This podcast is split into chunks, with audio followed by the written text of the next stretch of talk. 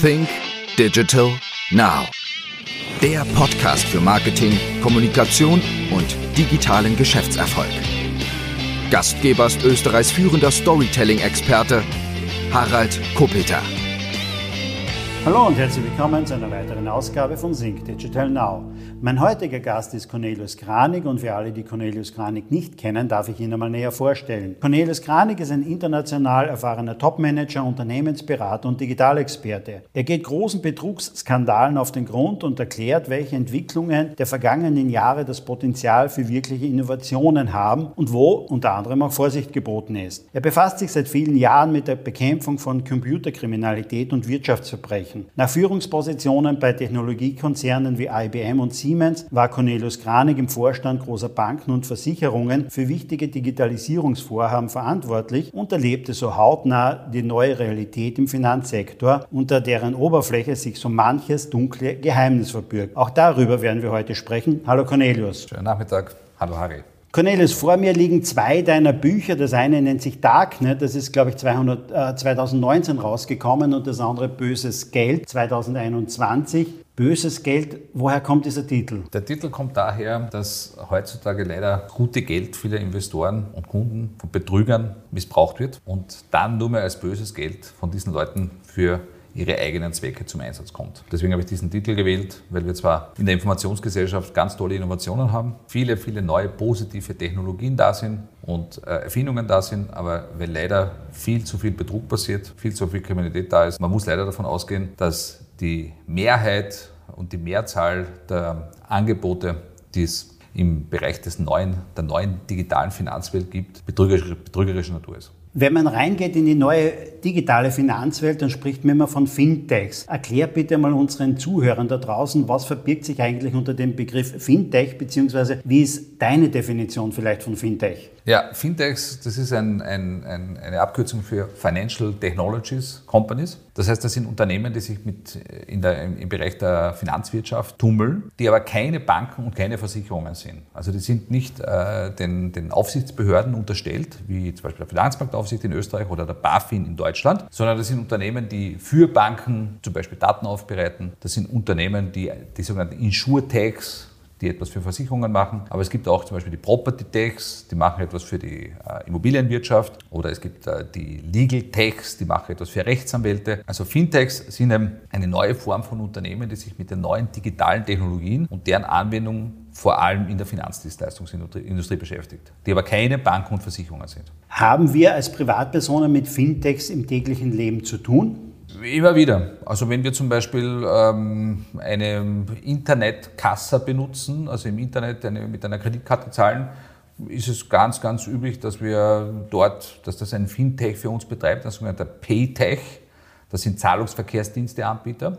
Oder wir benutzen zum Beispiel PayPal, das ist ein ganz berühmter Fintech, den es schon länger gibt, also ein Unternehmen, mit dem man auch Zahlungen leisten kann am Internet. Also gerade wenn es um Zahlungen im Internet geht, ist das sehr, sehr häufig der Fall. Aber wir benutzen es auch zum Beispiel, wenn wir uns eine Website anschauen von einer Immobilienfirma und wir können dann hineinschauen in Wohnungen, Virtual Reality erleben, dann hat das üblicherweise nicht die Immobilienfirma gemacht, sondern ein Lieferant von denen, der es ermöglicht, dass man in eine Wohnung mit digitalen Mitteln hineinschaut und das ist dann ein Property Tech zum Beispiel, eine Unterklasse der Fintechs. Also Fintechs gibt es sehr viele. Es gibt auch sehr viele verschiedene Arten. Und in meinem Buch gehe ich auf zwei besondere Arten ein. Das eine sind Zahlungsverkehrsdiensteanbieter wie Wirecard. Das ist ein Spezialfall, auf den ich dann später kommen werde. Und das andere sind Firmen im Bereich von Kryptowährungen. Und das ist auch ein ganz, ganz großes Thema heutzutage. Da gibt es auch sehr viele davon. Das sind Firmen, die selbst Kryptowährungen anbieten oder die Kryptowährungshandelsplattformen anbieten oder irgendetwas in diesem Umfeld. Du hast es schon gesagt, Wirecard war ja in den vergangenen Monaten und, und Jahren, ne, dass es sehr, sehr groß in den Medien auch, weil es auch einen österreichischen Hintergrund gibt. Ne. Der Gründer von Wirecard stammt aus Österreich, genauso wie dann der zweite Vorstand, der ja immer noch auf der Flucht ist. Erklär uns doch einmal Wirecard, vielleicht, was haben die vorher gemacht und was ist da überhaupt denn passiert? Also der Gründer von Wirecard stammt nicht aus Österreich, das muss ich korrigieren, sondern das ist ein, ein jemand aus Bayern. Und der Herr Braun,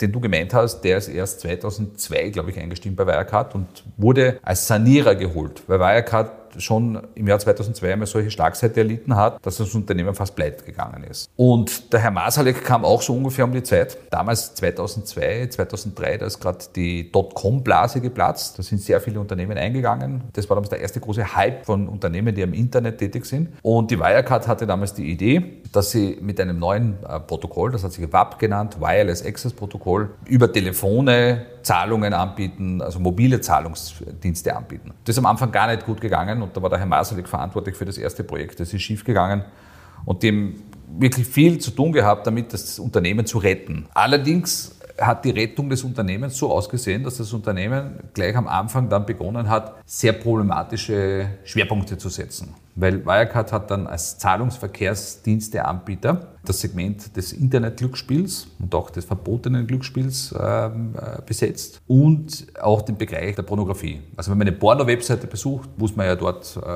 irgendwie zahlen dafür, dass man die Inhalte sich anschauen kann. Und was die gemacht haben ist, und was sie auch im Bereich des Online-Glücksspiels gemacht haben und im Bereich des Cannabis-Handels zum Beispiel, da gibt es auch Gerichtsurteile dazu, dass die ermöglicht haben, dass man mit einer Kreditkarte bezahlt bei einem Händler, den andere Unternehmen nicht genommen hätten als Händler, weil man gewusst hat, der handelt zum Beispiel eben mit pornografischen Inhalten.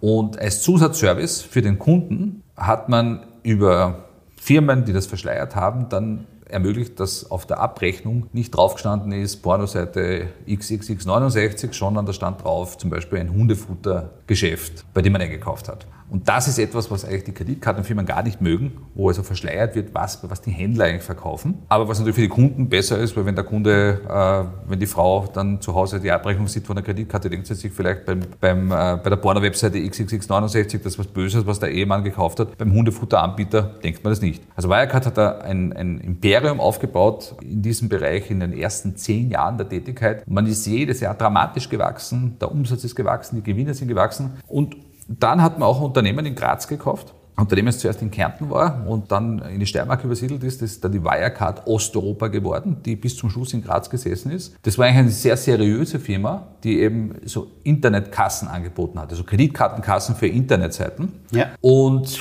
die ist leider auch jetzt im Zuge der Insolvenz der Wirecard, ist das auch natürlich äh, alles zerstört worden. Ähm, es ist teilweise verkauft worden, aber ich glaube nicht in der Größe, die es vorher hatte. Aber die Herren Braun und Masalek haben halt nach, nach einigen Jahren dann gesagt, wir möchten auch sozial anerkannt werden. Äh, jetzt haben wir eh schon unser, unser äh, schmutziges Geschäft. Machen wir doch auch Dinge, die repräsentativ und positiv sind und haben dann begonnen, mit großen Firmen in Österreich, auf der ganzen Welt zusammenzuarbeiten und haben immer gesagt, wir haben ganz was Tolles Neues entwickelt. Wir haben die schnellste Kreditkartenkasse und wir haben eine neue Anwendung für Mobiltelefone und so. Bei Wirecard war immer der Eindruck da, die machen etwas ganz Neues, Tolles. Niemand konnte genau sagen, was das eigentlich ist, aber jeder, der mit denen im Geschäft war, hat also irgendwie auch den Nimbus dann gehabt, er arbeitet mit jemandem zusammen, der ganz weit vorne ist. Und das ist halt ein Thema, das sich durchzieht, übrigens durch viele von diesen Betrugsgeschichten, über die ich in meinem Buch schreibe und wo ich auch die, die, die Menschen warnen möchte. Wenn man mit jemandem Geschäfte macht, wo man nicht weiß, was der macht, auch wenn der sehr erfolgreich ist, ja, der das auch nicht wirklich erklären kann, ist es besser, mit dem die Geschäfte nicht zu machen. Weil das kann sich dann später herausstellen, dass das einfach ein Aufschneider war, ein Betrüger war, so wie bei Wirecard, stellt sich dann heraus irgendwann, also alles ist vorbei, die Aktie stürzt ab, Milliardenverluste, man hat alles verloren. Aber ist es nicht so, dass doch über lange Jahre die Kreditkartenunternehmen einfach ein bisschen weggeschaut haben? Weil denen muss, muss das ja irgendwie doch ein bisschen spanisch vorgekommen sein. Woher kommen diese Umsätze? Die müssen doch irgendwie geahnt haben, dass da die Umsätze jetzt am Anfang aus Glücksspiel, aus Pornografie, aus vielleicht Drogen oder so etwas kamen. Haben die nicht ein bisschen weggeschaut einfach nur?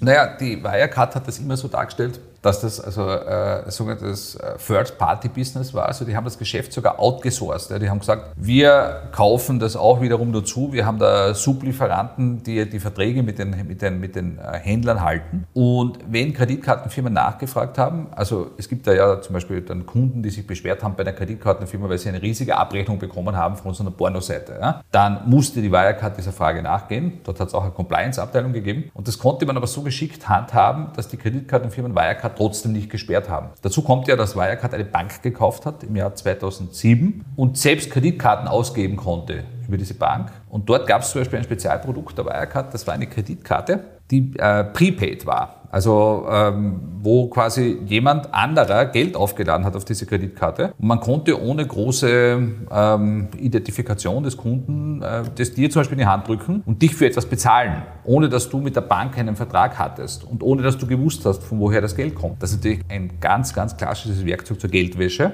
Und auch, dass das möglich war, zeigt halt, dass die Kreditkartenfirmen hier an der Stelle vielleicht, so wie du gesagt hast, nicht genau hingeschaut haben oder dass es ihnen gegenüber so verschleiert worden ist, dass sie es nicht gewusst haben. Das vermute ich eher. Aber es gibt auch Firmen, die heute noch operieren. Ähm, ich habe in meinem Buch, äh, beschreibe ich einen amerikanischen Zahlungsverkehrsdiensteanbieter ähm, als Geschäftsmodell hat, eben so problematische Bereiche zu unterstützen, wie zum Beispiel Pornografie. Und was die anbieten, ist folgendes. Also da gibt es eine, eine Möglichkeit, dass man für sehr wenig Geld sich eine Musterwebseite kauft, mit der man Datingportale machen kann. Also ich sage zum Beispiel, man kann sich das auch dort aussuchen, was für ein Datingportal ist das? Ist das für Frauen, die, für, für, für ältere Männer, die junge Frauen suchen oder für junge Männer, die ältere Herren suchen und so weiter. Das kann man sich gleich am Anfang aussuchen. Dann zahlt man einige tausend Dollar. Man bekommt dann diese Seite geliefert als äh, technologisch als WordPress-Seite ja, und kann das relativ einfach in Betrieb nehmen. Ich glaube, einige Leute, die das dann machen, stehlen dann auch noch die Fotos und stellen das dann irgendwie rauf, sodass der Eindruck entsteht, da gibt es wirklich also ähm,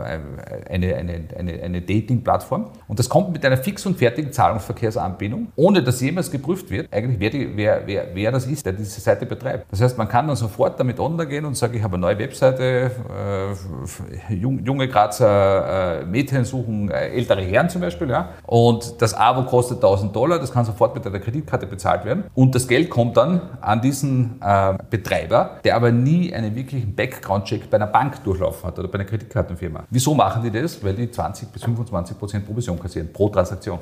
Also das ist sehr, sehr, ein sehr lohnendes Geschäft für die, für die Betreiber solcher Zahlungsverkehrsdienste. Aber es ist natürlich die Unterstützung von, in diesem Fall Prostitution, äh, auch Menschenhandel ähm, und solche Sachen, die, die absolut abzu Jetzt ist es aber auch so, ne, Zahlungsdienstleistungen, das kommt ja auch immer mehr zu uns. Nicht? Man sagt ja, die Amerikaner haben immer schon ein bisschen auf Pump gelebt. Nicht? Die haben einige Kreditkarten gehabt nicht? und eben was sie heute gekauft haben, irgendwann erst später bezahlt. Jetzt ist es doch so, dass mittlerweile auch Shops, Online-Shops in Europa und der Zahlungsdienstleister dahinter ja anbietet, du kannst das Monate später bezahlen. Werden da die Leute nicht irgendwie jetzt einmal doch ein bisschen noch in die Irre geführt, weil dann kommen die wieder daher mit ja, relativ rigiden Mitteln nicht, um das Geld einzutreiben. Ja, also das ist sicher ein Problem, dass da neue Möglichkeiten entstehen, auch Kredite zu verschleiern die dann nicht beim Kreditschutzverband gemeldet sind. Und das Problem ist ja auch bei vielen Konsumenten, die das dann machen, dass die dann plötzlich ein riesiges Kreditproblem haben, weil sie und sich dann nicht mehr raussehen. Ja. Andererseits kann man halt sagen an der Stelle, das ist nicht in betrügerischer Absicht, sondern das wird eigentlich nach außen hin ausreichend dargestellt und klargestellt. Aber die Menschen müssen sich dessen bewusst sein, dass die Zinssätze aufs Jahr gerechnet, die dann bezahlt werden für so etwas, sehr, sehr hoch sind. Also da reden wir nicht von 10 Prozent, sondern von 20, 30 Prozent pro Jahr, die dann an Zinsen bezahlt werden. Wenn das dann nicht in drei Monaten oder in sechs Monaten zurückbezahlt wird. Aber diese Teilzahlungsangebote nehmen stark zu und es gibt eine neue Form von, von Krediten, die jetzt kommt. Das sind Kredite, die mit Kryptowährungen besichert werden. Da gibt es ganz eine interessante ähm, Entscheidung der amerikanischen Börsenaufsicht gegen Coinbase, diese große Kryptowährungsplattform.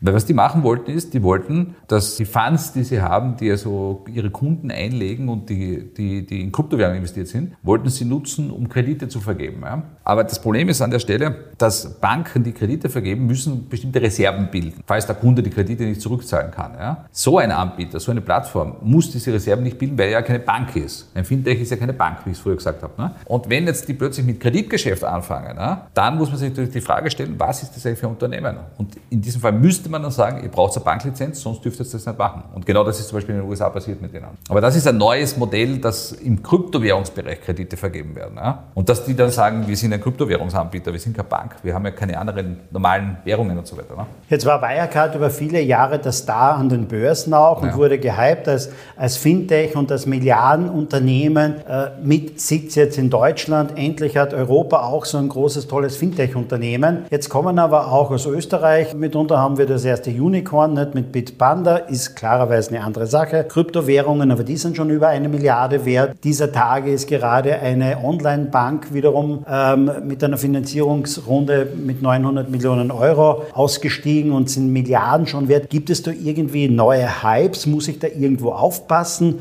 Ist das, was jetzt am Markt ist, vertrauenswürdig? Wie siehst du das? Ja. Naja, man sieht ja bei vielen dieser Startups, dass durch die öffentliche Wahrnehmung und mediale Berichterstattung etwas, was vielleicht nicht so aufwendig war in der Erstellung und in der Produktion plötzlich sehr, sehr teuer ist und, und wo die Anteile sehr teuer gehandelt werden. Äh, du hast angesprochen jetzt die Situation bei N26, das ist diese Bank, die auch von Österreichern geführt wird, die früher die Wirecard-Banklizenz übrigens benutzt hat. Die hatten am Anfang keine Banklizenz und die Wirecard hatte eine und die hat quasi ihnen ermöglicht, das Bankgeschäft zu beginnen. Habe ich nicht gewusst. Ja, man muss halt immer schauen bei diesen Unternehmen, also generell bei allen Fintechs ist es ja so, das sind ja normale Unternehmen. Also es gibt dort auch das Thema Gewinn oder Verlust. Es gibt die Frage, welche Umsätze haben die Unternehmen, wie hoch sind die Personalkosten. Und wenn ein Unternehmen da eigentlich nie Gewinne macht, aber immer neue Investoren da sind, dann kann das schon sein, dass das was ganz Tolles ist. Weil ich glaube, bei eBay zum Beispiel war das auch so ganz am Anfang. Bei Amazon, die haben irrsinnig lange nur Verluste gemacht und plötzlich ging es dann halt äh, ganz toll los. Aber die Frage, die man sich stellen muss, gerade wenn man Aktien kauft von solchen Unternehmen, ist, wie schätzt man das ein? Werden die jemals profitabel werden? Werden die es schaffen, den Durchbruch zu äh, erreichen. Weil wenn sie es nicht schaffen, kann natürlich sein, dass alle Investitionen einfach irgendwann einmal verglühen und trotzdem das kein tolles Geschäft wird. Die Frage muss man sich immer stellen. Aber bei der N26 Bank ist es zumindest so, da weiß man ungefähr, was sie machen. Das ist eine Bank, die hat Bankprodukte, ich glaube, die haben ganz geringe Kontogebühren und so, aber letztlich ist es eine,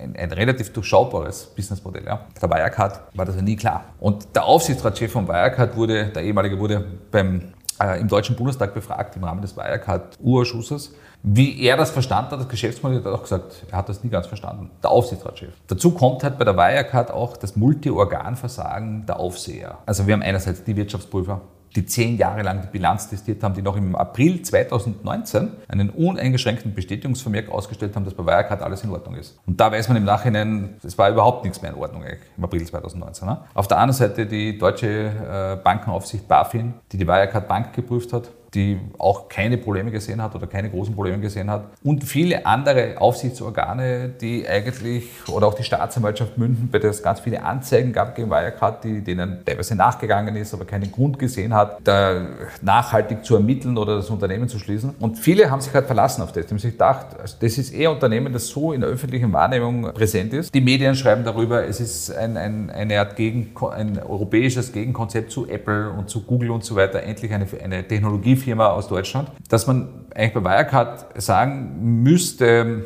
das ist nicht, die waren nicht too big to fail, sondern too big to lie. Also niemand hätte erwartet, dass man draufkommt, dass das Management systematisch mehr als ein Jahrzehnt lang gelogen, hat.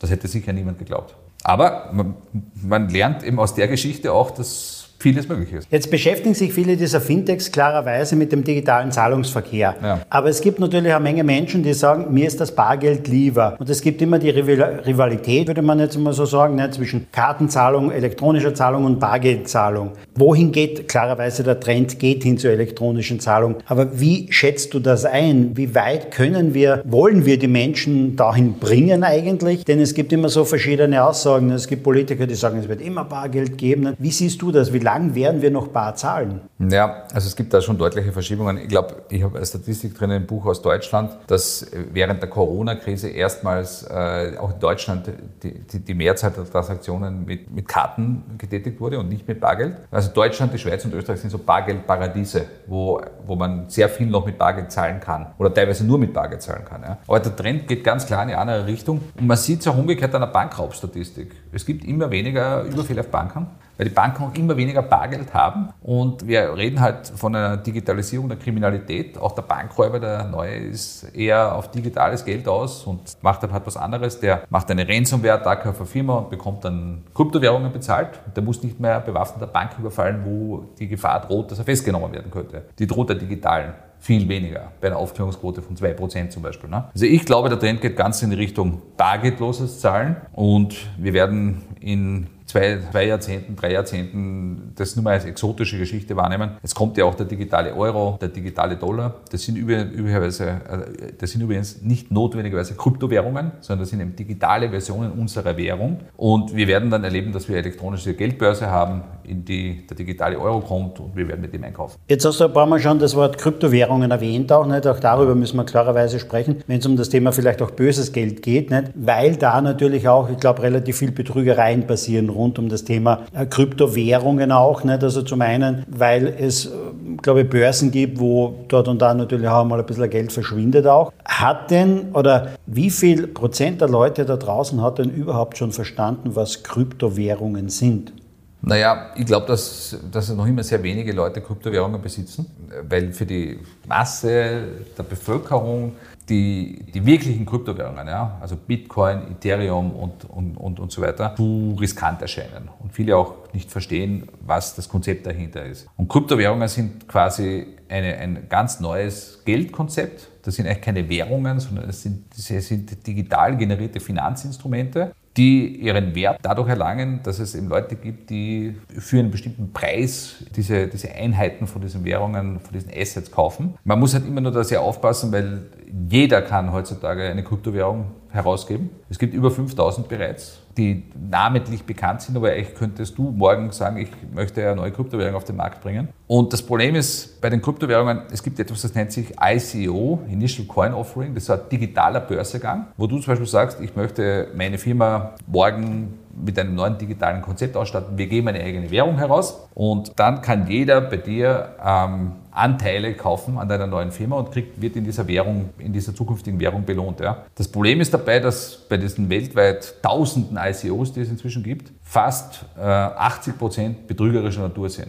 Das heißt, Grundsätzlich muss man immer davon ausgehen, wenn man von seinem ICO hört, dass ein Betrug dahinter stecken könnte. Und von den restlichen 20 Prozent, die es noch gibt, scheitern die meisten und nur 10 Prozent der 20 Prozent überleben wirtschaftlich. Das heißt, die Wahrscheinlichkeit bei so einem ICO, dass du viel Geld machst, ist sehr gering. Weil du musst schon auf, die, auf den richtigen setzen, das ist innerhalb dieser 2 Prozent. Ja? Und dann muss das noch ganz gut gehen, das Unternehmen, dass es dann später verkauft wird oder dass es dann im Wert steigt. Ne? Und was schon anders ist, im Vergleich zur äh, klassischen Finanzwelt. In der klassischen Finanzwelt gibt es auch schwarze Schafe. Die Kommerzialbank Mattersburg ist ein gutes Beispiel. Eine kleine Regionalbank, die 25 Jahre lang betrogen hat und gelogen hat und viel Verlust gemacht hat. Ne? Aber dort sind die schwarzen Schafe klar in der Minderzahl. Das ist ganz exotisch, wenn einmal sowas passiert mit so einer Bank. In der neuen Fintech-Welt und in dieser Kryptowelt ist es leider so, dass es sehr häufig ist, dass etwas betrügerischer Natur ist. Und deswegen muss man einfach seine Sinne schärfen und viel vorsichtiger sein mit den neuen Angeboten auch wenn die durchaus sehr toll sein können. Wenn dich einmal jemand fragt, was sind so die drei Sachen, worauf ich einfach mal achten sollte, nicht, damit ich meine Sinne schärfe, was sind so vielleicht drei Auffälligkeiten von Betrügern? Ja, also ich habe äh, in meinem Buch zehn Tipps dazu äh, ausgeführt am Ende des Buchs, aber die wichtigsten Sachen sind in meiner Meinung erstens einmal, man sollte schauen, diese Angebote kommen ja meistens über eine Webseite her, wer betreibt das überhaupt? Was ist das für eine Firma? Man sollte im Firmenbuch nachschauen, man sollte schauen, wer sind die Geschäftsführer und Eigentümer. Und wenn man dann sieht, das sind eigentlich Leute, die noch nie im Finanzbereich tätig waren, ja, die keine Qualifikation haben dafür, so etwas zu machen, dann sollte man stutzig werden und sich überlegen, ob man bei denen wirklich viel Geld investiert. Ja. Das ist das erste Thema. Das zweite, was man häufig sieht bei diesen Plattformen, dass die so eine Art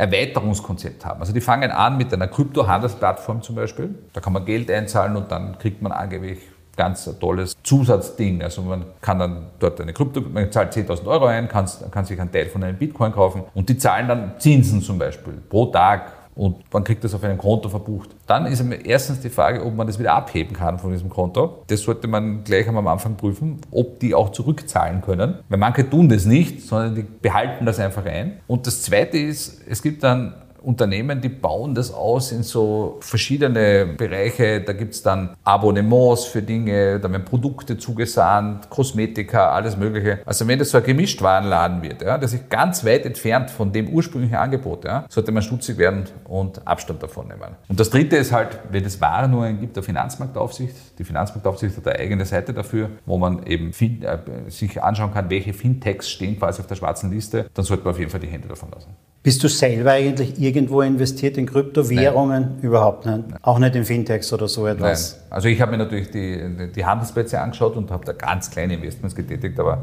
ich würde mir wäre das zu unsicher und zu riskant. Das würde auch dem, dem widersprechen, was ich schreibe. Ich glaube halt, allalong werden wir sicher auch solche Instrumente verwenden im täglichen Leben. Die Technologien kann man auch einsetzen für andere Sachen, im Internet der Dinge zum Beispiel. Das sind ganz neue, tolle Sachen, diese Blockchain-Technologie zum Beispiel. Aber man darf nie den Fehler machen, dass man das vergleicht mit echtem Geld. Und es ist auch so von der Größenordnung, die, die Gesamtkapitalisierung der Kryptowährungen ist ungefähr so groß wie 10% der weltweiten Bargeldmenge. Aber die weltweite Bargeldmenge ist ein ganz kleiner Teil nur der weltweiten Geldmenge. Weil die weltweite Geldmenge, das, sind, das ist das, das Buch, Buchungsgeld bei den Banken, das Geld, das auf den Konten ist, das ist ja viel mehr, als es Bargeld gibt. Ja. Das wird ja nur nie abgehoben von den Leuten. Das ist Geld, das in Aktien ist, in, in, in, in Derivaten und so weiter. Und deswegen ist eigentlich das Kryptowährungssegment ein relativ kleines Segment und ein extrem spekulatives Segment, bei dem man immer sich dessen bewusst sein muss, dass zum Beispiel, wenn etwas Technisches passiert bei den Kryptowährungen, ja, bei irgendeiner Kryptowährung, die man hat, stelle vor, die Blockchain funktioniert dort nicht mehr. Ja, oder der Betreiber des Handelsplatzes sagt, ich bin angegriffen worden,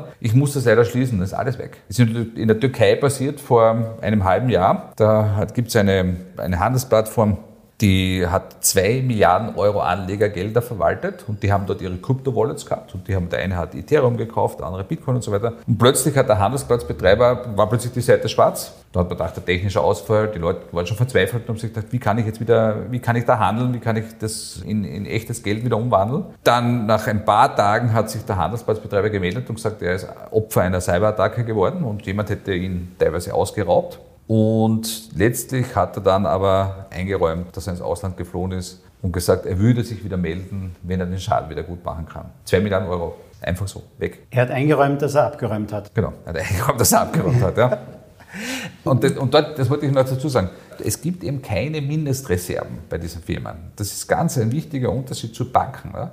Eine Bank muss bestimmte Reserven haben, auch eine Versicherung muss Reserven haben, gerade in der Lebensversicherung. Ja. Also das, man kann nicht nur Geld einnehmen und keine Reserven bilden und das sofort wieder komplett ausgeben. Ja. Eine Firma, ein, ein Fintech, äh, hat keine solche Mindestreservenanforderungen. Es gibt welche, die Reserven bilden, aber es ist nicht vorgeschrieben. Das heißt, ich kann mir in Österreich im Grunde genommen gut darauf verlassen, dass es diese Einlagensicherung gibt bis 100.000 Euro, ja. aber wenn es um Bitcoin geht oder so etwas äh, und dergleichen. Eine Kryptowährungsfirma hat so Einlagen, gibt es auch keine Einlagensicherung. Ja? Gibt es keine Einlagensicherung. Genau. Wenn ich so ähm, mitunter im Bekanntenkreis mich einmal umhöre, immer wieder, dann sagen welche, ich zahle nicht mit Kreditkarten oder zahlen mit dem Handy, so etwas will ich nicht tun, weil dann haben die meine Daten, die wissen, wo ich bin und das alles. Stimmt denn das eigentlich, dass im Hintergrund all diese Daten gesammelt werden? Ja, das wird natürlich stimmen, aber kann man damit wirklich überhaupt so viel anfangen? Kennst du Unternehmen, die dann diese Daten noch einmal irgendwie auswerten und damit was anfangen,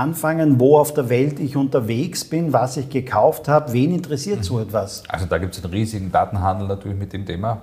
Gerade die Kreditkartenfirmen äh, werten diese Daten aus, auch um Betrug vorzubeugen zum Beispiel. Also die schauen, wo zahlst du jetzt mit deiner Kreditkarte und wenn eine Stunde später auf der anderen Seite der Welt damit eingekauft wird, geht die Transaktion nicht, weil das System erkennt, dass du nicht gleichzeitig da und dort sein kannst. Ja. Aber diese Daten werden auch äh, verwendet, ähm, wenn man jetzt im Internet bezahlt, bei bestimmten, bei bestimmten Händlern, werden die auch weiterverkauft an andere Händler, die zum Beispiel ähnliche Angebote haben oder Zusatzangebote. Also du kaufst dir Schuhe und beim nächsten Mal erscheint zufällig eine Werbung in deinem Webbrowser für Sportartikel, die du noch brauchen könntest. Das ist ein reger Datenhandel, das ist ein ganz tolles Geschäftsmodell. Es ist ja auch an sich nicht so Schlimmes, wenn das passiert, außer man lehnt es ab und dann kann man es auch meistens, an, meistens abstellen, diese Werbung. Es dient auch umgekehrt der Polizei dazu, bestimmte Sachen zu finden, weil diese Bewegungsprofile kann man natürlich auch im Nachhinein analysieren in der IT-Forensik. Aber natürlich, wenn jemand nicht nachverfolgt werden möchte, dann sollte er nicht, äh, nicht online zahlen, aber er sollte vielleicht dann auch kein Mobiltelefon verwenden und damit herumfahren, weil über die SIM-Karte und wo die SIM-Karte eingeloggt ist, weiß man jederzeit, wo Menschen sind. Und es gibt die sogenannte Rufdatenrückerfassung, mit der man Monate zurückschauen kann, wo Menschen waren und mit wem sie dort waren, wenn der andere auch ein Mobiltelefon hatte. Also dann weiß man ganz genau, dass wir jetzt gerade zusammensitzen. Was wird es denn in der digitalen Welt, speziell im Finanzbereich, noch geben? Was erwartet uns da die nächsten paar Jahre? Hast du da irgendwie etwas gesehen, was speziell jetzt einmal auf uns zukommen wird? Wir sagen doch immer, nicht in Europa sind wir vielleicht einmal fünf Jahre hinter den USA, wir sind vielleicht hinter dem asiatischen Raum hinterher. Was siehst du von denen kommen zu uns? Also ich glaube, dass die digitalen Zentralbankwährungen ganz eine wichtige Sache werden und eine ganz große Rolle spielen werden. Das muss man sich so vorstellen, dass man dann zum Bankomat geht und dort aber nicht Bargeld abhebt, sondern dort digitales Geld auflädt auf seine auf, seine, auf, auf, auf die, die, digitale Geldbörse. Ja. Aber was sicher ein ganz großer Gamechanger wird, ist beispielsweise die Facebook-Währung. Also die arbeiten, ursprünglich hat die Libra geheißen, jetzt heißt die Diem. Die wird in drei Versionen herauskommen, also Diem Euro, als Diem Pfund und als Diem Dollar. Die, äh, Facebook hat dazu eine Stiftung in der Schweiz gegründet, in Genf, die geleitet wird von einem ehemaligen amerikanischen ich, Finanzstaatssekretär. Und wenn das kommt, ja, das ist eine zu 100 Prozent mit Reserven hinterlegte Währung, also der Dollar mit Dollar, der, der DM-Dollar mit Dollar und der DM-Euro mit Euro und so weiter, dann wird natürlich Facebook eine enorme Macht bekommen, die dann in einer Konkurrenz steht zu den Zentralbanken. Weil die Facebook kann dann entscheiden, was machen wir mit den Zinsen, geben wir Zinsen und so weiter. Das, glaube ich, das können wir noch gar nicht, also ich, ich habe noch nicht nachhaltig ausmalen können, was das bedeuten wird. Weil jetzt ist es schon so, dass wir total in der Hand amerikanischer Konzerne sind, was unsere fast gesamte IT-Landschaft betrifft. Alle großen sozialen Netzwerke stehen in den USA. Hersteller von allen großen IT-Systemen kommen aus, aus, den USA. Mit Ausnahme von SAP vielleicht in Deutschland und von Huawei in China. Ja. Aber grosso modo ist das meiste aus den USA. Ja. Und wenn wir auch noch was digitale Währungen, was digitale Zahlungen betrifft, so abhängig sind von den USA, dann steigt halt die Abhängigkeit enorm. Jetzt ist es aber gerade so, dass in den USA ja selbst die Diskussion geführt wird, ob nicht Facebook zu groß wird. Das heißt, in den USA selber ist das ja gar nicht recht, dass Facebook so groß wird und könnte möglicherweise der USA ja auch nicht recht sein, dass äh, Facebook in die Währungen eingreift, oder? Oder beziehungsweise eigene Währungen entwickelt. Ja, das weiß ich nicht, wie da die Diskussion läuft, aber ich glaube, es wäre viel besser, wenn wir in Europa selbst ein paar eigene gute Sachen machen würden, nicht so wie bei Wirecard, sowas Betrügerisches, sondern wenn da ein paar tolle Dinge entstehen würden, die wir aus eigener Kraft machen. Und es gibt ja ein gutes Beispiel, über das ich auch geschrieben habe, das ist das Crypto Valley in der Schweiz. Das ist eine Entwicklung der letzten sieben Jahre, wo in der Stadt Zug begonnen wurde, Betriebe und Unternehmen anzusiedeln, die sich mit Kryptothemen beschäftigen. Inzwischen reden von 1100 Unternehmen, die im Crypto Valley sitzen. Das Crypto Valley ist ein virtuelles Tal, das in 16 Standorten in der Schweiz und in Liechtenstein ist. Und das sind Firmen, die relativ wenig Mitarbeiter haben. Ich glaube, die haben alles zusammen so 8000 Mitarbeiter circa. Aber die extrem innovative Sachen herstellen. Also eine Firma davon ist zum Beispiel Bitcoin Swiss, das ist ein Handelsplatz. Eine ist die Ethereum äh, Stiftung, die gibt die, die Währung Ethereum heraus, dann die anderen geben Cardano heraus, das ist eine weitere Kryptowährung. Und viele, viele andere Firmen im Umfeld von Kryptowährungen, die machen Kryptofonds, die machen Datenanalysen im Kryptobereich. Und das zeigt halt, dass die kleine Schweiz es geschafft hat, eine sehr innovative neue Technologieoase zu schaffen, die mit den USA eigentlich zusammenarbeitet, aber die völlig eigenständig agiert. Und das ist ja der Vorteil in der Informationsgesellschaft, dass man eigentlich sowas auch schnell machen könnte. Aber in Europa ist halt, abgesehen vom Crypto Valley, muss ich sagen, nicht viel passiert. Ist das Crypto Valley auch ein Mitgrund, warum Facebook in die Schweiz gegangen ist mit ihrer Stiftung? Oder ist es eher etwas, das sie mit der Schweiz äh, vielleicht auch suggerieren wollen, Sicherheit suggerieren wollen? Schweiz ist neutral, Schweiz war immer schon die Hochburg des Geldes. Ist es. Äh ich kenne da die Beweggründe nicht. Ähm, ich habe versucht, äh, ein Interview zu bekommen mit dem Leiter von, diesem, von dieser DM-Stiftung. Das ist mir nicht gelungen. Die haben zwar am Anfang geschrieben, ja, gerne, aber dann hat sich offenbar der Markt, die, die Markteinführung verzögert und jetzt hat, weiß man momentan noch nicht, ob das Ende des Jahres kommt. Dann haben die dann doch nicht geredet mit mir. Ich glaube halt, dass es in der Schweiz so ist, dass die erstens eine sehr attraktive äh, Steuersituation haben. Also jedes Unternehmen kann ja dort die Steuer verhandeln mit der Behörde. Das ist bei uns ja nicht so, sondern bei uns kann man nur die Steuer bezahlen. Die Höhe steht aber fest, ja? die kann man nicht verhandeln. Und das Zweite ist halt in der Schweiz, dass man eine sehr äh, große Zahl von innovativen Rechtsanwälten, Bankspezialisten und so weiter hat. Also die Schweiz ist für Bankenansiedlungen ein ganz tolles Land. Und die sehen sich ja als Bank, als große Bank eigentlich. Und natürlich ist es auch, auch gut, in einem neutralen Land zu sein und nicht in einem EU-Staat, wo man also quasi den ganzen EU-Kräften unterworfen ist. Ne? Gehen wir mal weg von den Fintechs und von Kryptowährungen, gehen wir einfach mal hin zu Klein- und Mittelunternehmen nicht? und dem Bereich Kriminalität in diesem Bereich. Wirtschaftskriminalität, Computerkriminalität, ähm, Cybercrime. Was spielt sich da im Moment ab? Worauf müssen sich Unternehmen aus dem Klein- und Mittelbereich, die jetzt vielleicht keine großen IT-Security-Firmen beauftragt haben oder keine IT-Abteilung haben, worauf müssen die sich eigentlich vorbereiten und einstellen? Was kommt da in nächster Zeit zu oder was ist gerade so aktuell? Ja, in vielen Fällen ist es ja so, dass man eine bessere Sicherheit erreicht, indem man einfach bestimmte Vorkehrungen trifft, die gar nichts kosten. Zum Beispiel man kann die Zwei-Faktor-Authentifizierung einsetzen und das ergänzen mit guten Passwörtern. Ja. Das führt schon zu einem viel, viel besseren Sicherheitsniveau in Unternehmen. Oder man kann aufpassen mit den USB-Sticks, dass man nicht jeden Stick verwendet, den man von irgendjemandem bekommt und dann Schadsoftware ins Unternehmen bringt. Und man kann aufpassen bei den E-Mails, die man bekommt, dass man nicht auf jedes E-Mail klickt, das gefährlich ist, weil die, die Haupteinfallstore für Schadsoftware in Unternehmen sind Spam-Mails nach wie vor. Und jedes Unternehmen sollte schauen, dass die, dass die Software up-to-date gehalten wird. Das sogenannte Patch-Management, das ist der Fachausdruck dafür, der englische. Also das Updaten jeder Art von Software auf Mobiltelefonen, auf Desktops, auf, auf uh, Tablets, auf Servern. Ja. Das ist etwas, worauf viele vergessen. Viele denken sich dann, ich mache das lieber nicht, weil was ist, wenn da was nicht mehr funktioniert. Aber bei diesen Updates sind immer Sicherheitsupdates uh, dabei, die halt entstehen, weil zum Beispiel Microsoft herausfindet, dass es 10.000 neue Angriffsformen gibt, die Microsoft-Produkte bedrohen und die geben dann einen Notfall-Patch heraus. Und wenn man sich in Österreich dann anschaut, die Situation ein Jahr später, hat noch immer ein Drittel der Unternehmen das nicht abgedatet.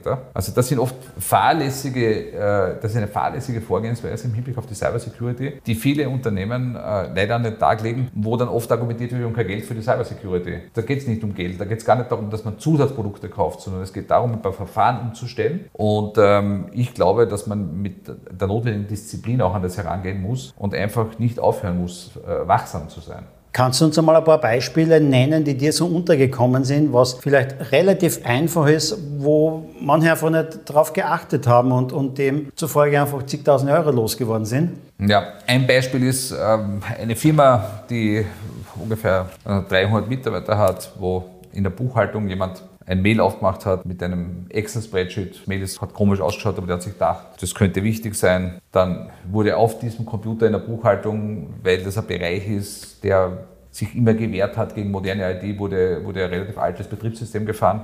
Und das war halt so ein Verschlüsselungsprogramm drauf, so eine Ransomware, die sich dann im ganzen Unternehmen verbreitet hat und das ganze Unternehmen lahmgelegt hat. Dann standen die vor der Entscheidung, zahlen an den Angreifer oder nicht zahlen und haben bezahlt, weil sie keine andere Möglichkeit gesehen haben, ähm, das Problem loszuwerden, weil die Backups, die da waren, auch nicht ausreichend waren, um die wieder einzuspielen. Das ist auch ein weiteres Thema, dass man ordentliche Backups haben sollte.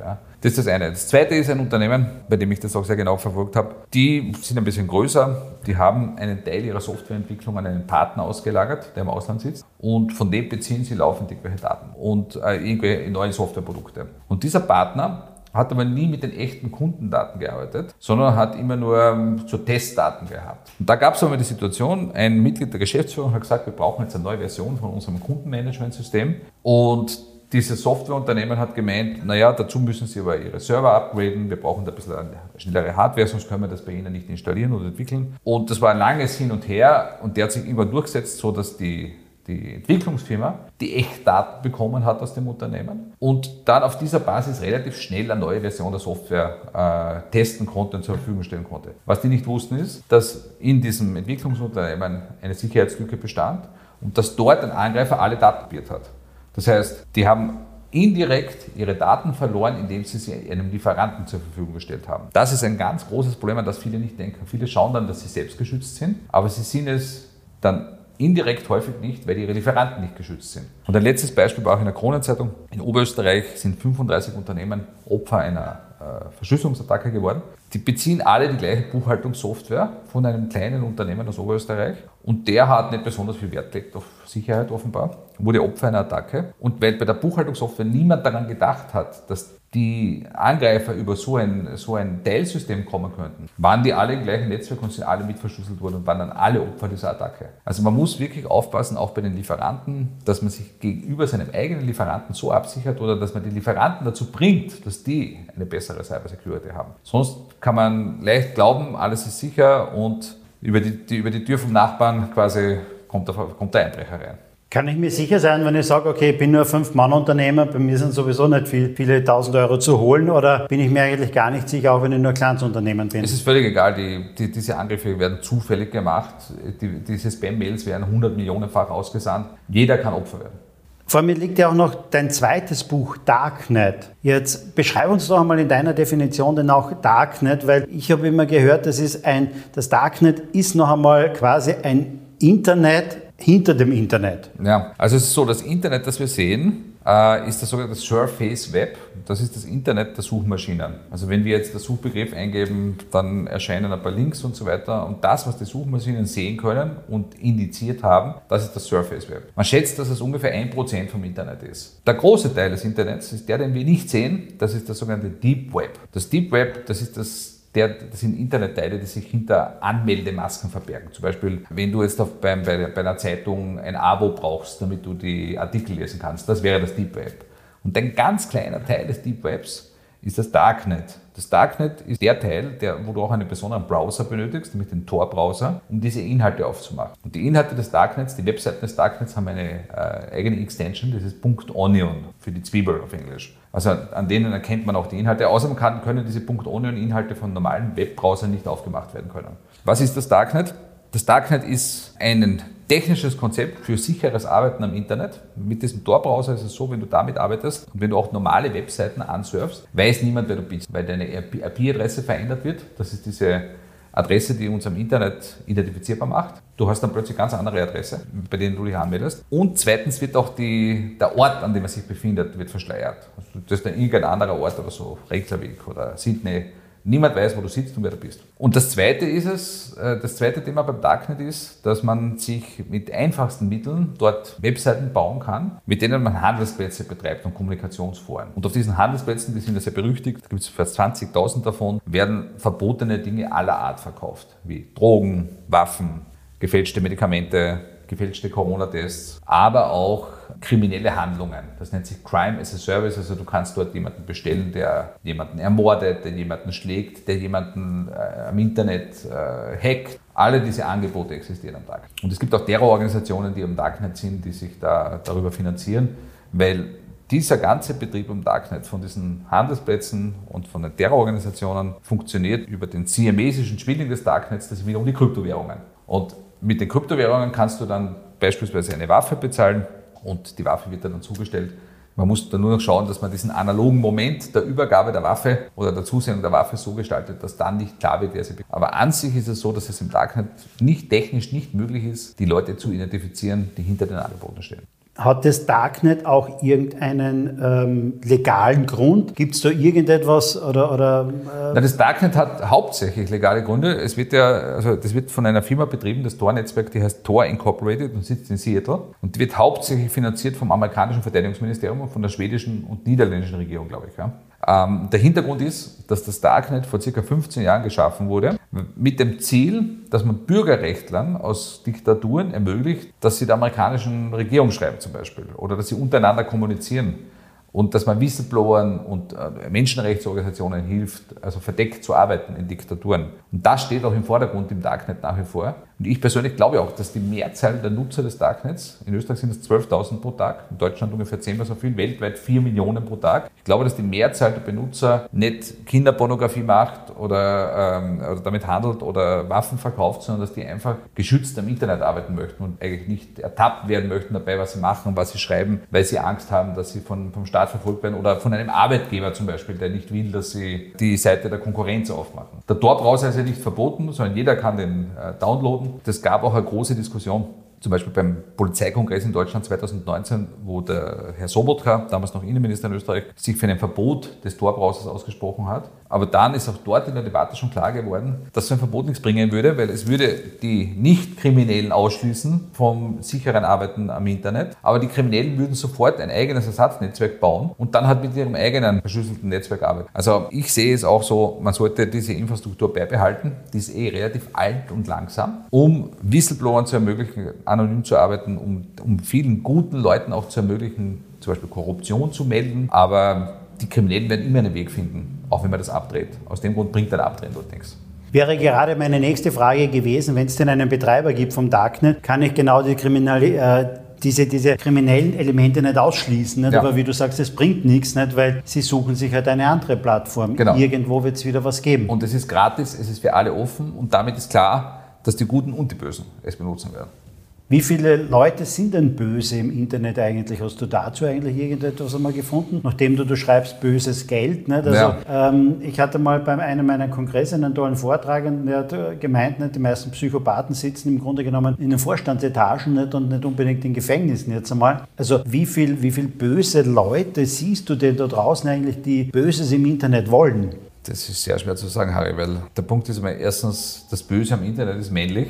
Also über 90 Prozent der, der, Cyber, der, der, der, der Straftäter im Bereich des Cybercrime sind Männer. Das kann man schon ganz durchgängig sagen. Ich meine, in der ganzen Kriminalstatistik gibt es mehr Männer als Frauen, die Straftaten begehen. Ich glaube, das Verhältnis ist 55, 45 oder so. Aber im Cybercrime ist es 90 zu 10. Und die, die, die 10%, die Frauen, sind meistens nur Beitragstäter. Also das schaut zum Beispiel so aus. Nehmen wir mal an, du bist jetzt ein Straftäter, du hast deine Firma erpresst, verschlüsselt und so weiter und die haben dir in Kryptowährung Geld gezahlt. Ja? Und du möchtest jetzt dieses Geld, das in einer Kryptowährung vorliegt und das auf einer, auf einer Geldbörse ist, die du auch gestohlen hast, auf einer virtuellen, die nicht dir zuzurechnen ist, du möchtest das in echtes Geld umwandeln. Was machst du dann? Ja? Dann wird dieses Geld in einen sogenannten Kryptomixer hineingeschickt. Das ist ein Darknet-Angebot. Und dort, der kassiert ungefähr 20 Prozent von dem Betrag. Und der wandelt das um in viele kleinere Teile, sodass nicht mehr nachvollziehbar ist, wer das dann hat, diese kleineren Teile. Und diese kleineren Teile, nehmen wir mal, du hast eine Million Euro, das wird auf 20 ähm, kleinere äh, Geldbörsen, Kryptogeldbörsen mit 50.000 Euro aufgeteilt. Ja? Und na, schon weniger, minus 20 Prozent, weil das kassiert ja der Wichser. Und dann gibt es ja immer wieder E-Mails, äh, die wir bekommen, da steht drinnen, sind Sie eine einsame Hausfrau, möchten Sie Geld dazu verdienen, 5000 Euro im Monat, kein Problem, Sie können von zu Hause arbeiten. Ne? Und hinter diesen Angeboten steht häufig dann folgendes, wenn man sich das, wenn man das aufmacht, das kann erstens passieren, dass man Schadsoftware auf seinem Computer bekommt, wenn die ganz böse sind, aber häufig kommt da nur ein Angebot. Sie brauchen uns nur Ihr Konto zur Verfügung stellen für Kontobewegungen. Dann schicken diese Kriminellen aus dem Darknet Geld auf das Konto von der Hausfrau. Die Hausfrau darf sich ein bisschen was behalten von dem Geld, 5% oder so, muss den Rest abheben im Bar und zum Beispiel mit einem Service wie Western Union einzahlen bei einer Western Union Stelle und auf der anderen Seite holt das ein Krimineller ab. Und so kriegt der dann das Ganze als Bargeld. Also einen, ein, ein bisschen gemindert halt durch die Kosten dieser Service. Und so entstehen die Beitragstäterinnen von Cybercrime. Also das sind jetzt keine Hackerinnen oder so, sondern das sind eben Frauen, die in ihrer Not zum Beispiel so eine Beitragstäterschaft zur Geldwäsche machen oder beispielsweise werden am Darknet gefälschte Luxusartikel verkauft oder gestohlene Handtaschen und typischerweise überbringt so eine gestohlene Ware dann eine Frau, weil das also weniger auffällig ist, als wenn ein, was nicht, junger Mann, der wie ein Hacker ausschaut, äh, irgendwelche Gucci-Taschen also ausgibt. Und deswegen sage ich, also das ist meistens männlich, diese Straftäter. Mm, es gibt in Österreich in der Kriminalstatistik ist es so, dass wir uns so 8, 9 Prozent jetzt nähern äh, der Straftaten in dem Bereich. Also wir haben 450.000 Straftaten in Österreich gehabt letztes Jahr und ich glaube 36.000 Anzeigen waren im Bereich von Cybercrime, wobei die äh, Dunkelziffer enorm ist natürlich, weil viele keine Anzeige machen. Ähm, ich schätze, dass die Hälfte der Verbrechen in Zukunft in diesem Bereich passieren wird, weil ja fast jede Straftat auch mit elektronischen Mitteln ausgeübt werden kann. In Deutschland ist es überhaupt so, dass man jetzt in der Kriminalstatistik der Statistik, Statistik so vorgegangen ist, oder bei der Polizei, dass der Polizist bei der Erfassung einer Straftat anklicken kann, Datenmittel Internet wurde verwendet. Und schon wird das als Cybercrime gezählt. Bei uns in Österreich ist es noch so, dass man das als eigene Straftat hat und dann halt das auswählen muss. Das ist ein bisschen komplizierter, ja. Aber der Trend geht ganz klar in die Richtung, so wie alle Teile unserer Kultur äh, digitalisiert werden, wird auch die Kriminalität digitalisiert. Und da geht schon in Richtung Hälfte der Straftaten mit digitalen Mitteln. Wenn ich so deine Ausführungen höre, dann denke ich mir mal, wenn ich klassischerweise eine Bank überfalle, ne, da brauche ich eine alte Strumpfhose, ähm, ich brauche vielleicht eine Waffe, stürme da rein, schreie rum nicht, und brauche eine Tasche für das Geld und wieder raus. Was ich nicht unbedingt brauche, nicht das große Intelligenz oder Ausbildung und dergleichen. Für Cybercrime muss ich aber wirklich gescheit sein und ich muss gewisse Ausbildungen auch haben, oder? Das würde ich so nicht sehen, weil gerade in diesem Umfeld, wo man sich Straftaten zukaufen kann, brauchst du nur ein bisschen Geld. Weil du kannst im Darknet eben zum Beispiel den, den, den Diebstahl von Geld von jemandem anderen bestellen und dann führt das diese Straftat jemand anderer durch. Oder es gibt im Darknet Möglichkeiten, dass man sich ähm, Schadsoftware zusammenstellen lässt, dass man die selbst ein bisschen umbaut, den Namen vielleicht ein bisschen verändert und dann eine eigene Ransomware-Attacke fährt. Also das ist, war vielleicht vor zehn Jahren so, dass man da ganz viel Know-how gebraucht hat und Programmierer sein musste. Inzwischen ist das eine Art Commodity geworden, also etwas, was man einfach zukaufen kann. Und das macht es auch gefährlich natürlich. Also man kann zwar die Leute finden, weder den, der es ausführt, noch den, bei dem man es bestellt hat. Beides ist ganz schwieriger. Aber, und man kann es häufig auch nicht mehr stoppen. Also wenn einmal so ein Wurm oder so eine Schadsoftware unterwegs ist, kann man es meistens nicht stoppen. Und auf der anderen Seite braucht man immer weniger technische Fertigkeiten, um das, um das zu machen. Also ihr könnt man im Grunde genommen ein kriminelles Business aufbauen und das Ganze ja noch hochskalieren. Das Problem ist, dass das Internet, so wie es konzipiert ist, das ist jetzt ungefähr 50 Jahre alt, nicht darauf ausgelegt war, die ganze Welt miteinander zu verbinden, sondern wenige Universitäten. Und das hat schon in der Konzeption des Internets und in der Art und Weise, wie die Netzwerke arbeiten, da sind so viele Schwachstellen drinnen und so viele Angriffsmöglichkeiten, dass es einfach mannigfaltige Möglichkeiten gibt, Angriffe zu fahren. Und es gibt ja einen großen Handel mit Schwachstellen.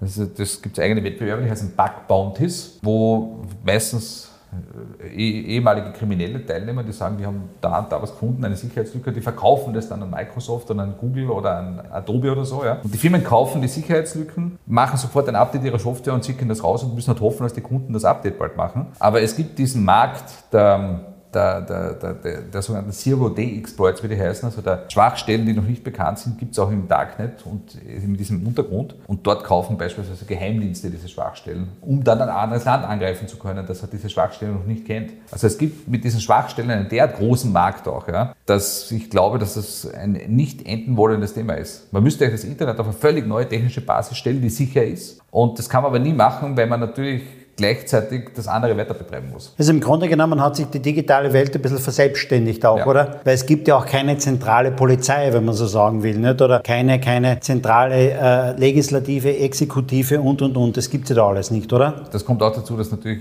die, die Situation der Strafverfolgung ganz anders ist unter Gesetze in jedem Land der Welt. Und wenn wir jetzt bei uns etwas klar und stark regeln würden, dann würde halt der Verbrecher ausweichen und das von woanders betreiben und man könnte ihn trotzdem nicht daran hindern. Das ist auch das Problem bei diesen ganzen Verboten im Kryptowährungsbereich diskutiert werden. Ja, wir können das bei uns regulieren und wir können sagen, ihr müsst also die und die Auflagen erfüllen, aber leider kann der Täter ausweichen und ein Angebot dann betreiben von irgendeiner exotischen Insel heraus und wenn er, wenn er Leute findet, die auf das hineinfallen, werden Sie diese exotische Insel über das Internet gleich leicht erreichen wie eine Domain aus Österreich. Lieber Cornelis, das waren schon ganz, ganz spannende Antworten. Wir könnten da noch sicher lange weiterreden, wir können da noch tiefer reingehen, aber er hat zwei Bücher geschrieben. Das eine nennt sich Darknet, das andere Böses Geld. Ihr findet das in allen Buchhandlungen klarerweise und selbstverständlich auch im Internet. Also einfach bestellen Böses Geld oder Darknet und da könnt ihr noch ganz, ganz tief reingehen. Zum Abschluss, lieber Cornelius, habe ich noch so zwei, drei persönliche Fragen, also was das Thema deiner deiner digitalen Welt betrifft. Was sind denn so deine drei Lieblings-Apps am Handy oder hast du keine Apps oben, weil auch Apps klarerweise Daten speichern und weitergeben? Na, ich verwende selbst viele Apps. Eine wichtige App ist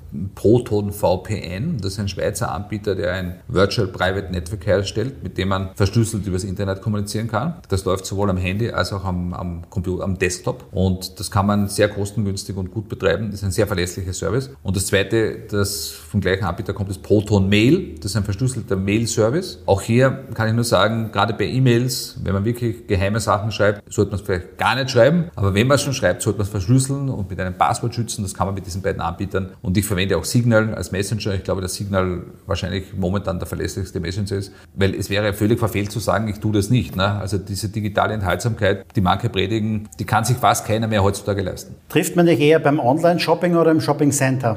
Eher beim Online-Shopping. Wenn du vielleicht das eine eine oder andere Wehwehchen verspürst, vertraust du eher gleich einmal Dr. Google oder gehst du zum guten alten Hausarzt? Immer zum Arzt. Stell dir vor, es landen jetzt am Abend hier in Graz zwei Flugzeuge und plötzlich läutet auch dein Handy und beide Leute, die da in dem Flugzeug drinnen sitzen, wollen dich zum Abendessen einladen. Gleichzeitig der eine ist Jeff Bezos, der andere Cristiano Ronaldo. Wem sagst du zu? Jeff Bezos. Warum? Weil er spannend ist. Wer ist für dich der größte Digitalunternehmer, wenn wir schon bei dem Thema sind? Ist es Jeff Bezos? Ist es vielleicht jemand anderer? Ist es Elon Musk? Oder wen siehst du so als momentan so den größten Digitalunternehmer? Also ich bin nach wie vor ein großer Fan von Hasso Plattner, dem einem der Mitgründer von SAP. Ich glaube, dass die was unglaublich Großartiges geschaffen haben. Übrigens äh, wird auch immer mehr angegriffen, natürlich die SAP-Systeme, aber die sind trotzdem, die sind eine derart wichtige Basis der Geschäftswelt geworden. Und gerade weil die in den 70er Jahren begonnen haben, in Deutschland das Ganze zu machen und auch in Deutschland geblieben sind, sind das große Vorbilder von mir. Lieber Cornelis, herzlichen Dank, dass du dir die Zeit genommen hast. War ein sehr, sehr spannendes Interview. Danke dafür. Danke, lieber Harry. Hat mich sehr gefreut. Das war eine weitere Ausgabe von Sync Digital Now. Wir hören uns demnächst wieder. Bis dann.